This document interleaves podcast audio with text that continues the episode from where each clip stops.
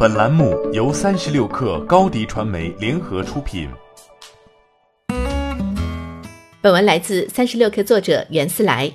十二月十七号，孙正义在一次促进创新的政府会议上扔下这样一句话，他表示，日本在 AI 专利提交量上和中美的差距不断拉大，如果把 AI 列为高考科目，强制性的学习，日本学生就会赶上了。他呼吁到，AI 将改变世界各个行业，教育也需要改变。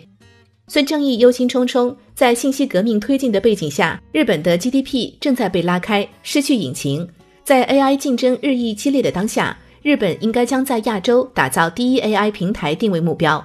日本老龄化现象日趋严重，孙正义建议重点发展自动驾驶和以 DNA 为中心的医学，这样可以多少缓解社会压力。因为即使是今天的自动驾驶技术，也比老年人在街上开车要好。各国对 AI 的重视都开始从娃娃抓起。在国内，AI 教育也成为炙手可热的话题。去年一月，教育部召开新闻发布会，介绍了高中新课标，正式将人工智能、物联网、大数据处理、算法、开源硬件项目设计等划入新课标，并于二零一八年秋季学期开始执行。四月十号，教育部引发了高等学校人工智能创新行动计划的通知，未来将形成人工智能加 X 的复合专业培养新模式，还对中小学、高校等多层次教育体系提出要求，未来将在中小学阶段引入人工智能普及教育。到了今年，教育部公布二零一九年教育信息化和网络安全工作要点，开始对两万名中小学生进行信息素养测评。也在中小学推动人工智能的相关课程，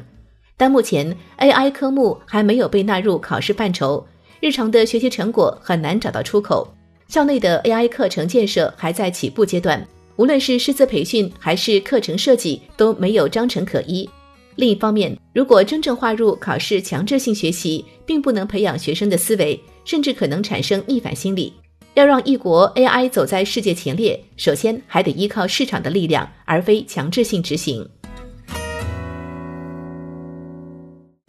欢迎添加小小客微信 xs 三六 kr 加入克星学院，每周一封独家商业内参，终身学习社群，和大咖聊风口、谈创业，和上万客友交流学习。